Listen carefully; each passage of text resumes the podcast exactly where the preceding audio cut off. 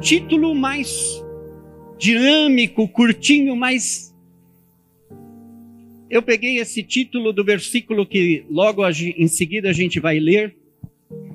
A, peraí, volta. Apeguemos-nos com toda a firmeza à fé que professamos. E hoje eu quero falar com vocês sobre a ceia do Senhor e sobre a fé que nós temos proclamado. Porque há uma confusão, porque a gente sempre está, glória a Deus, aleluia, ouvi e tal, Deus atendeu a minha oração, mas a Bíblia fala que nós não somos aprovados por ser abençoados. Deus pode ter ouvido a tua oração, mas diante de Deus você ainda não está aprovado. A Bíblia diz que você deve estar aprovado como um obreiro que não tem do que se envergonhar e que maneja bem a palavra de Deus, que conhece a verdade. E às vezes no nosso intuito, a gente é muito emocional e a gente fica tão alegre, glória a Deus. Eu estou falando aqui, se você que tem mais de um ano de fé cristã, às vezes a gente cai, no começo a gente está disposto a dar tudo para Jesus. Logo a gente cai nos vícios, no costume, e aí a gente fala, usa o vocabulário, mas nós não estamos professando a nossa fé como ela tem que ser. E aí a gente proclama uma fé para as pessoas lá fora, a fé da igreja, vai lá que aquele pastor é uma bênção, vai lá que lá tem um grupo de intercessão muito poderoso, vai lá que o louvor é uma glória, vai lá, e essa não é a firmeza da nossa fé. Você não está firmado no louvor da igreja, você não está firmado nos pastores e líderes do ministério, você não está firmado em questões humanas. A tua fé tem que ser firmada em Jesus Cristo. E se está fora de Jesus Cristo, meu irmão, sinto muito te dizer, os anos de evangelho não te ajudaram a entender de que a fé vai além daquilo que você está acostumado. Nós precisamos voltar às raízes do evangelho e aquilo que nós cremos lá atrás, em um princípio, devemos colocar de volta no nosso coração. Apocalipse nos exorta a voltar para o primeiro amor. E às vezes nós nos acostumamos com as atividades da igreja e esquecemos de que não estamos aqui por nós, estamos aqui em primeiro lugar por Ele. Eu quero agora ler, agora sim, Hebreus 4, 14, 15 e 16 diz assim: Portanto, visto que temos um grande sumo sacerdote que adentrou os céus, Jesus, o Filho de Deus, apeguemo-nos com toda a firmeza à fé que professamos, pois não temos um sumo sacerdote que não possa compadecer-se das nossas fraquezas, mas sim alguém que, como nós, passou por todo tipo de tentação, porém sem pecado. 16. Assim sendo, aproximemo-nos do trono da graça com toda a confiança, a fim de recebermos misericórdia e encontrarmos graça que nos ajude no momento da necessidade. Eu vou ler uma citação de um evangelista latino-americano, Isaiah Saldívar, ele diz assim: isso principalmente para os maiores, se você já frequentou algum tipo de igreja, presta atenção nessa citação.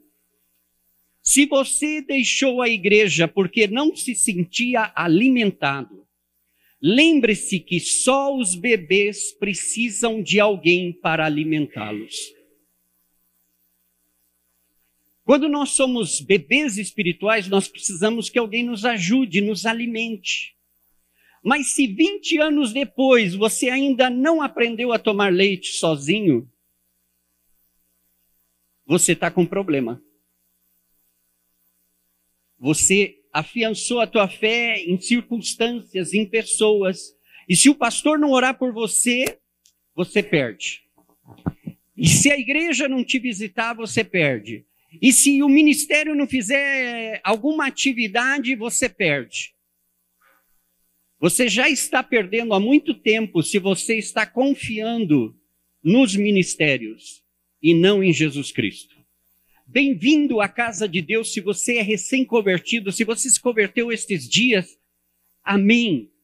Nós estamos aqui, a comunhão entre os irmãos é para ajudar uns aos outros. Mas se você já tem anos de casa e ainda não sabe comer da palavra de Deus, ainda não sabe edificar a tua fé orando no Espírito Santo, ainda não aprendeu a ouvir a voz de Deus, algo está errado com essa igreja. Nós não podemos passar mil anos esperando que os anjos venham trabalhar em nós. Nós somos guiados pela palavra. A falta de entendimento da palavra que nos leva a gente a perecer. Não é a falta de ir no culto. Você pode vir no culto 24 horas, participar de todos os retiros espirituais da tua vida. Muitos de nós já fizemos isso e a nossa vida não mudou. Voltamos para casa e continuamos iguais ou até pioramos. E nós precisamos entender de que hoje nós estamos aqui por uma ceia. A nossa fé, irmãos, não deve ser terceirizada. Assuma a responsabilidade do seu relacionamento com Deus. Nós estamos vendo que no discipulado a dificuldade é que muita gente não quer ser responsável com o seu relacionamento com Deus. No Life on Life, a gente sempre está dizendo: olha, tem uma vida devocional com Deus. E aí o irmão dá mil e uma desculpas de que ele não consegue ler a Bíblia, de que ele não consegue orar, de que ele não consegue separar um tempo para Deus.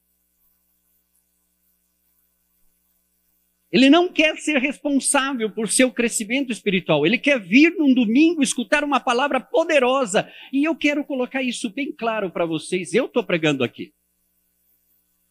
Quantas vezes vocês foram em cultos especiais com pregadores internacionais que receberam uma palavra que fez vocês chorarem, se emocionarem e vocês saíram de lá? Uhul! É, nossa! O que mudou na tua vida aquela palavra? O que realmente aconteceu quando você voltou para casa? Possivelmente menos dinheiro no bolso porque alguém pediu uma oferta Possivelmente uma criou uma ilusão, você fica imaginando que os outros são acessíveis a Deus e você é um mero coitadinho que não pode nem chegar perto do Senhor Jesus. Quem sou eu? Deus sabe que eu sou um mísero pecador. Você ainda não entendeu o sangue de Jesus. A ceia representa o amor de Deus por nós. Ele entregou o seu corpo para que nós fôssemos curados. Ele derramou o seu sangue para que nós fôssemos perdoados e aceitos diante de Deus. A ceia, meus irmãos, mesmo aqui no aprisco, que já fizemos várias mudanças na, na forma de servir a ceia, ainda existe muita picuinha, muita coisa, é que tem que fazer assim, que tem que ser. Irmãos, esses elementos só representam algo que, de verdade, você só vai experimentar algo maravilhoso e superior à tua salvação quando você estiver cara a cara com Jesus nos céus. Quando Jesus tomou a ceia, ele tomou com doze homens. Um ali mesmo molhou o pão com Jesus e saiu dali endemoniado e o traiu. Outro saiu dali jurando por todos os santos de que ele não negaria Jesus. E bastou prenderem a Jesus, ele foi, cortou a orelha de um soldado Jesus, ainda preso, teve que voltar a fazer um milagre. E enquanto Jesus esperava para ser julgado, esse homem o negou três vezes. Graças a Deus se arrependeu, chorou amargamente e depois se transformou num homem de Deus. Os demais todos fugiram. A menção de que um deles ficou na cruz ali perto, assistindo, juntamente com algumas mulheres. Como que essas pessoas tiveram a presença de Jesus, repartindo o pão, na presença do Senhor, e saem de ali, um endemoniado, outro negando, os outros com medo, fugiram. E aí, nos dias de hoje, a gente converteu a ceia do Senhor num espetáculo de evento, de enfeites, de adornos. E a gente perde com esses enfeites e adornos o verdadeiro significado. Sabe, nesses dias eu estava buscando aonde Jesus, porque Jesus ressuscitou, comeu com seus discípulos durante 40 dias antes de subir aos céus. Mas não há menção nenhuma, apesar de ele orar e agradecer, não há menção nenhuma de que ele voltou a tomar a ceia com os seus discípulos. Agora, quando ele fez a primeira vez em Lucas, diz que ele disse: Olha, eu desejo muito voltar a fazer isso no reino de Deus. Se há uma coisa que Deus está expectando é por você. A gente sempre está esperando a volta de Jesus. Jesus está louco para te levar. Louco, desesperado, porque Ele te ama e Ele quer a tua presença. Só que Ele enviou o Espírito Santo para trabalhar em nós e nos aperfeiçoar para que sejamos o melhor de nós mesmos. E aí, quando Ele vier buscar os seus, estarão prontos para as bodas do Cordeiro. E lá naquele dia, um vinho celestial, um pão celestial. Mesmo assim, tudo o que você vai querer estar é olhando para Ele. Pelo que verdadeiramente derramou a sua vida por você. Você aceita a sua identidade em Cristo? Aliás, eu quero perguntar: você entende que você tem uma, um RG em Jesus Cristo? Está na hora de vocês lerem a Bíblia e começarem a buscar a identidade de Deus na vida de vocês. Porque falar eu sou de Cristo, glória a Deus, aleluia, gente, tudo isso é balela. Essas coisas são emoções. Às vezes a gente está tão emocionado e a gente diz: olha o Espírito Santo. Sabe, quando o Espírito Santo entra em nós, a primeira coisa, primeiro, o mundo não vai fazer parte da tua vida. A tua carne não vai dominar a tua vida. Então, se você ora em línguas e sapateia e tal, e cinco minutos depois está mais na carne, mais no mundo, pensa bem que tipo de espírito você está recebendo aí. Porque pode ser e é quase certo de que o Espírito Santo não é. E a gente precisa cair a ficha. Meus irmãos, já passou um mês de 2020. Até quando nós vamos ficar nessa coisa de glória a Deus, aleluia, se amanhã eu faço, não, eu vou buscar mais tarde. Esse pode ser o último dia das nossas vidas. E se nós estamos preparados agora, quando? Quanto mais a gente vai esperar? Há um mês atrás nós estávamos festejando o novo ano e proclamando de que vai ser o ano da vitória, que nós vamos começar de novo, que nós vamos ter a Jesus. Um mês já passou. Se nós estivéssemos no Antigo Testamento hoje, eu diria para vocês, no segundo dia do segundo mês,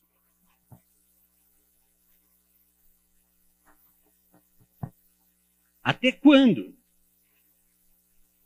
Você foi redimido, essa é a tua identidade. Você foi redimido, resgatado dos seus pecados. Você foi salvo da morte e condenação eterna. Você recebeu poder através do Espírito Santo e autoridade através do nome de Jesus e o seu sangue derramado. Você foi comissionado pelo Senhor Jesus a anunciar as boas novas do reino de Deus. Você se identifica com isso? Amém aqui é fácil. Você se identifica quando você sobe no trem, no ônibus, você pega o teu carro na Castelo ou nas marginais de São Paulo num dia de trânsito infernal. E essa manifestação da tua identidade está ali presente. Os motoristas que olham o teu carro, mesmo não sabendo quem é você, percebem que você tem uma atitude diferente, no meio de tanta gente furiosa, rancorosa, odiando, querendo enfrentar-se uns aos outros. Quando você entra na tua empresa, as pessoas percebem essa identidade em você. As pessoas percebem e falam: nossa, esse cara é redimido. Nossa, ele vive como se não tivesse culpa. Ele é livre. E vive no mesmo lugar. Como pode? Pode ele se sentir livre e eu me sinto preso? A identidade. A identidade vale mais se você reconhecer aquilo que Jesus fez. Muitas vezes eu já falei aqui nesse púlpito. Leia a Bíblia, leia o Novo Testamento e marca aí na tua Bíblia, no teu aplicativo, em Cristo, por Cristo. O que, que você é em Cristo? O Maurício é um miserável homem pecador, mas em Cristo eu sou mais do que vitorioso. Em Cristo eu posso todas as coisas. Em Cristo existe uma série de coisas que eu posso fazer. Mas se for eu mesmo, não sirvo para nada. Mas em Cristo eu tenho meu peso em ouro. Se eu assumo a minha identidade. E como eu já falei, nós precisamos assumir a nossa responsabilidade de crescer, de amadurecer, irmãos. Nós não estamos amadurecendo, nós estamos vivendo anos na igreja e vinte e tantos anos depois nós não crescemos. Há coisas que hoje eu vejo os adolescentes fazer para Cristo que eu falo, Deus, por que, eu não faço isso? Por quê? Porque eu não amadureci. Eles se converteram ontem, são pivetes, e mais estão maduros, cresceram, conheceram a sua identidade, se apossaram do nome, da autoridade de Jesus e saem pelo mundo pregando o Evangelho. Isso é real. Não estou contando uma fábula para vocês, isso é real. Busquem nas redes sociais o movimento Céu na Terra e vocês vão ficar surpresos de ver garotinhos arrasando com a pregação do Evangelho.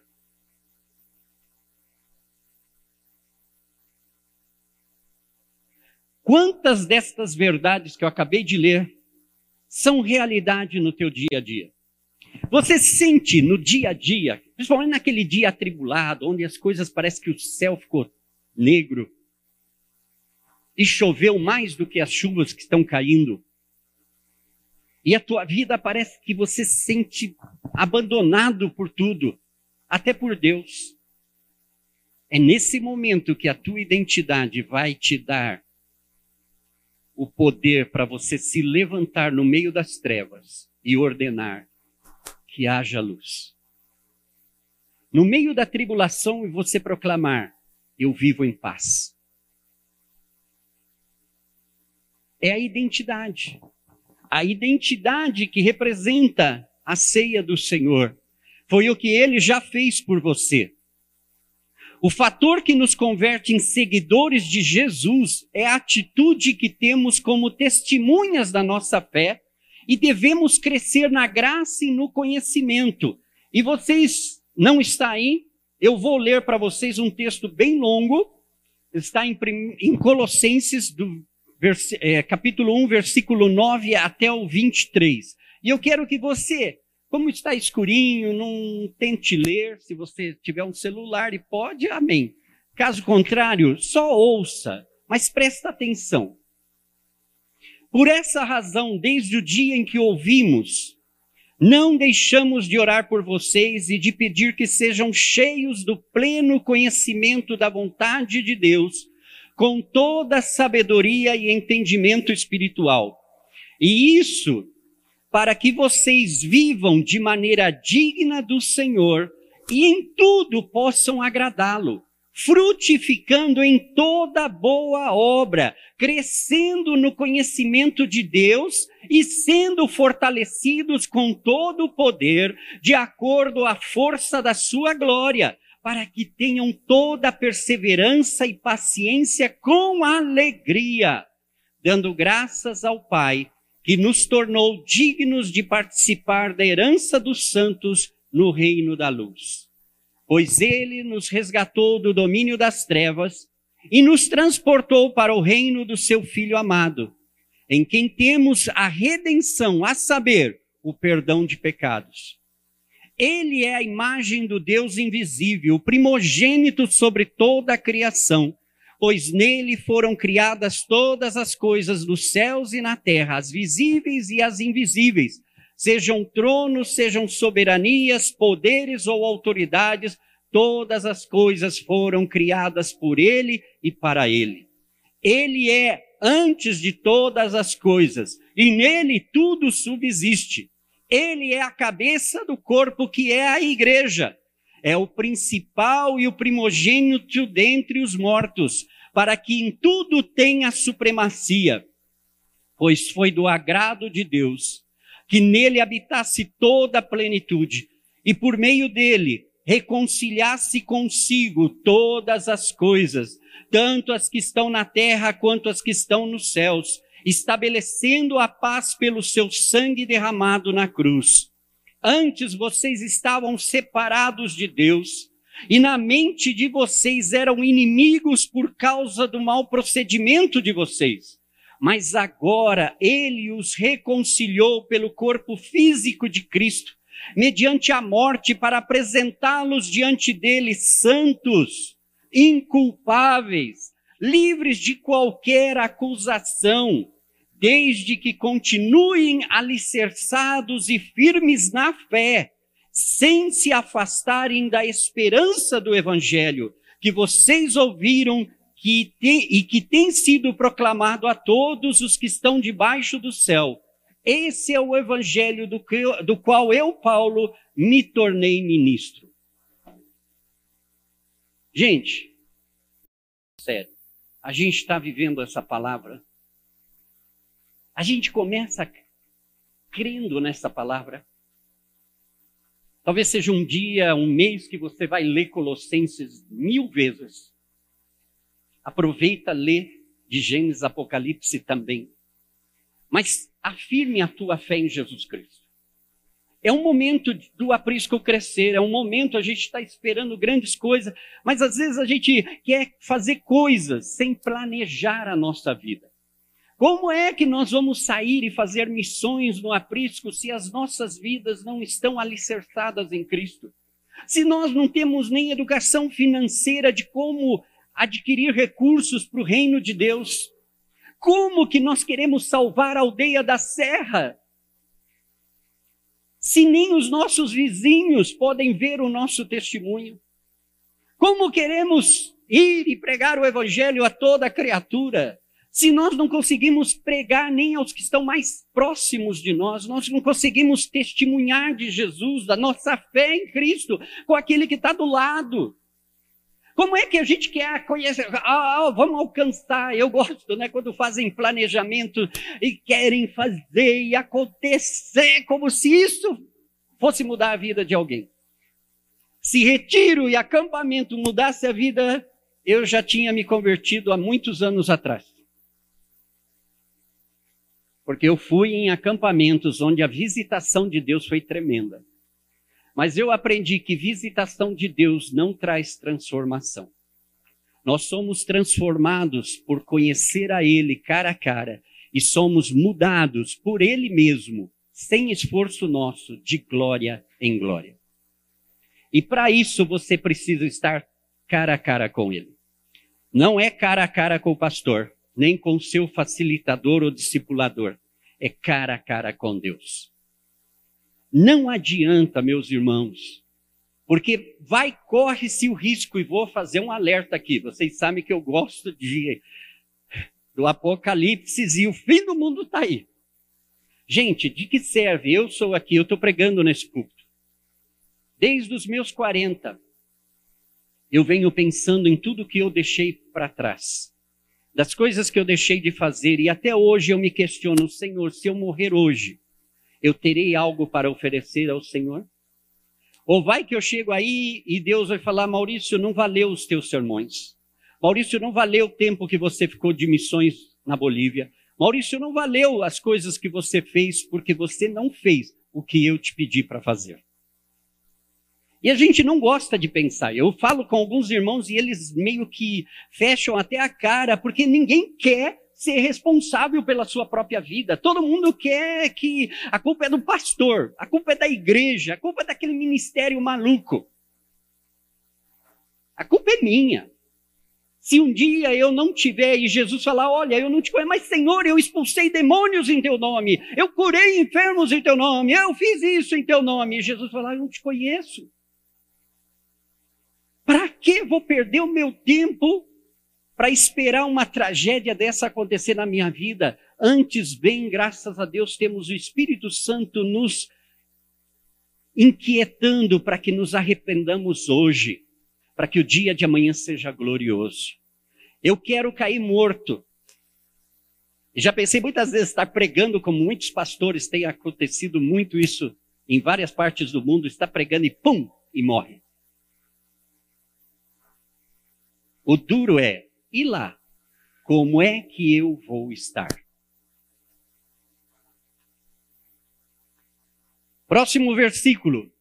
Em Hebreus 11, 6, um versículo que nós conhecemos de memória, mas que quando a gente está atribulado, a gente perde o sentido deste versículo.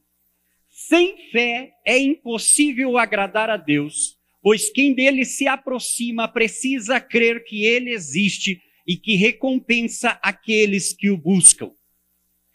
Nesse dia, deposite a tua fé em Jesus Cristo. Renove a aliança no seu sangue e enfrente as tuas dificuldades sem temor. Creia na palavra de Deus para a sua vida. Cada um de nós tem alguma coisa que nos incomoda grandemente, que nos envergonha. Às vezes aquele pecado que ainda não deixa de de assediar a nossa vida. E por mais que a gente já orou, já expulsou, já fez cura e libertação, e por mais que a gente já fez tudo o que a gente tinha que fazer, não resolveu. A única forma disso ser arrancado das nossas vidas é olhar para Jesus. E conhecereis a verdade. E conhecereis a verdade não é ter uma Bíblia bonita. Conhecereis a verdade é pegar a tua Bíblia, abrir e pedir Espírito Santo, revela-me a verdade da tua palavra. E conhecereis a verdade, quando essa verdade se revelar pelo Espírito Santo ao teu espírito, sereis verdadeiramente livres. E se o Filho os libertar, sereis verdadeiramente livres. A liberdade está em Cristo, não está na oração da Neuza Tioca aqui no Brasil.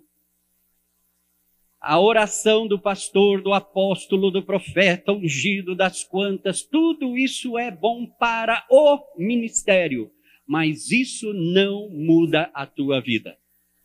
Hoje, ao invés de você correr atrás de algum pregador, corra atrás da tua Bíblia. Corra atrás de Jesus faz um curso de imersão com o Espírito Santo na palavra e você vai ver que muitas das suas dificuldades vão desaparecer. Agora preste atenção nisso. A murmuração equivale para o diabo o mesmo que a adoração para Deus. Se há um povo que se queixa demais, é o povo de Deus. A gente murmura por qualquer coisa, a gente reclama da vida, do céu, do diabo, a gente vai. Quando a gente está fazendo isso, se você é um murmurador, você está dando adoração ao diabo, não a Deus.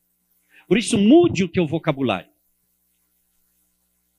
Nos dias de hoje, onde a gente escuta tantos coachings falando Sabe, uma das verdades que os coaches estão usando e que está na palavra de Deus é mude a tua mentalidade, o teu mindset. Muda aqui, meu irmão. Como? Assistindo Netflix, aquele. Não. Na palavra. Como eu vou mudar a minha mentalidade e não me conformar com este mundo do jeito que ele está? Mudando a minha mente. Através do que? Da palavra, renovando os meus pensamentos com a palavra. Vocês viram que a Bíblia não é um livro qualquer e a maioria de nós, a gente não respeita a palavra de Deus. Eu tenho orado e ontem eu passei um tempo aqui orando, pedindo, Senhor, que o temor de Deus caia sobre nós. Nós precisamos voltar a temer a Deus, a ser reverente às coisas de Deus, a dar valor àquilo que é de Deus. Valorizamos o carro zero quilômetro e a nossa Bíblia está ali. Valorizamos tantas coisas materiais e a nossa Bíblia está ali. Valorizamos gastar horas vendo um seriado, mas a nossa vida devocional está ali, abandonada. E aí depois a gente vem para a igreja e fala, pastor, ora por mim porque eu quero a bênção, aleluia. Uh! E você sai daqui, talvez abençoado. O problema é que você não sai daqui aprovado. Eu quero ser aprovado, não me importa se Deus vai me dar ou não. Eu preciso ser aprovado. Eu não quero me envergonhar. Não quero estar num púlpito para sentir vergonha de mim mesmo. De não saber de que eu preciso crescer. E há uma coisa que eu percebo nas pessoas que são maduras. As crianças brigam. Elas querem título, elas querem posição. Pessoas maduras, por mais que saibam tudo, ouvem os menores que elas e prestam atenção. A diferença de um líder é que o verdadeiro líder é aquele que depois que fez tudo, o povo dele vai fazer, chegar a essa conclusão: nós fizemos. Ninguém nem vai lembrar do líder. Porque o líder os fez fazer o que eles deveriam fazer. E o maior líder que nós temos é Jesus Cristo. Ele já fez tudo por nós. E a gente ainda acha que porque a gente vem no culto e a gente fez uma oração, a gente subiu no monte, a gente fez muita coisa. Ele já fez tudo, querido é que você ainda não entendeu o reino de Deus. E a gente está nele, e a gente vai viver nele, e a gente precisa aprender a andar nas leis do reino de Deus. A fé vem através dos pensamentos de Deus implantados no teu espírito pela palavra, avivada pelo Espírito Santo. Não menosprezes as, as Escrituras deixando de ler a Bíblia. Hoje é dia de renovar a aliança com Deus e seguir avançando para as coisas que estão adiante, prosseguindo para o alvo, a fim de ganhar o prêmio do chamado celestial em Cristo Jesus. Hoje é o nosso dia. Sabe, eu não estou falando a palavra de Deus para você sair daqui murcho. Eu estou falando a palavra de Deus para que você saia daqui desafiado a ter uma vida diferente, a crescer de tal maneira que quando chegar dezembro de 2020, você seja uma pessoa totalmente renovada, espiritualmente madura, crescida na graça, no conhecimento de Jesus Cristo e não tenha que depender de um cursinho de discipulado para aprender algo da Bíblia, porque conhece o Deus da Bíblia. E de antemão, para aqueles infantis que acham que eu sei tudo, eu não dependo de mais ninguém, quando você souber tudo, você vai aprender a se submeter uns aos outros. Essa é a dádiva de uma pessoa cheia do Espírito Santo. Quando ela é cheia do Espírito Santo, ela não fala, eu sou cheio do Espírito Santo. Ela tem uma atitude cheia do Espírito Santo. E as pessoas cheias do Espírito Santo, em primeiro lugar, são humildes não reclamam, não murmuram, amam até aquele espinho na carne. Amam. Quando você é cheio da palavra de Deus e o teu coração começa a se encher com a glória do Espírito Santo, a tua vida vai ser diferente. E você vai encontrar um propósito. Hoje, se eu perguntar qual é o teu propósito na vida, talvez você não saiba me responder. Mas espero que em 2020 no final deste ano, eu possa perguntar, ou você melhor, vocês vão me lembrar e falar, Maurício, eu sei o meu propósito. Eu conheço o meu propósito em Deus. que vai além das atividades da igreja. O teu propósito não é ser diácono do louvor, missionário, isso ou aquilo. É o teu propósito em Deus. Deus te criou. Ele ungiu você com o Espírito Santo para melhorar você mesmo. Você não tem que ser cópia do Billy Graham. Você tem que ser você mesmo. Se você é João, seja o melhor João da história. Se você é José, seja o melhor José da história. Eu quero ser o melhor Maurício da história. Mas eu preciso andar na dependência do Espírito Santo.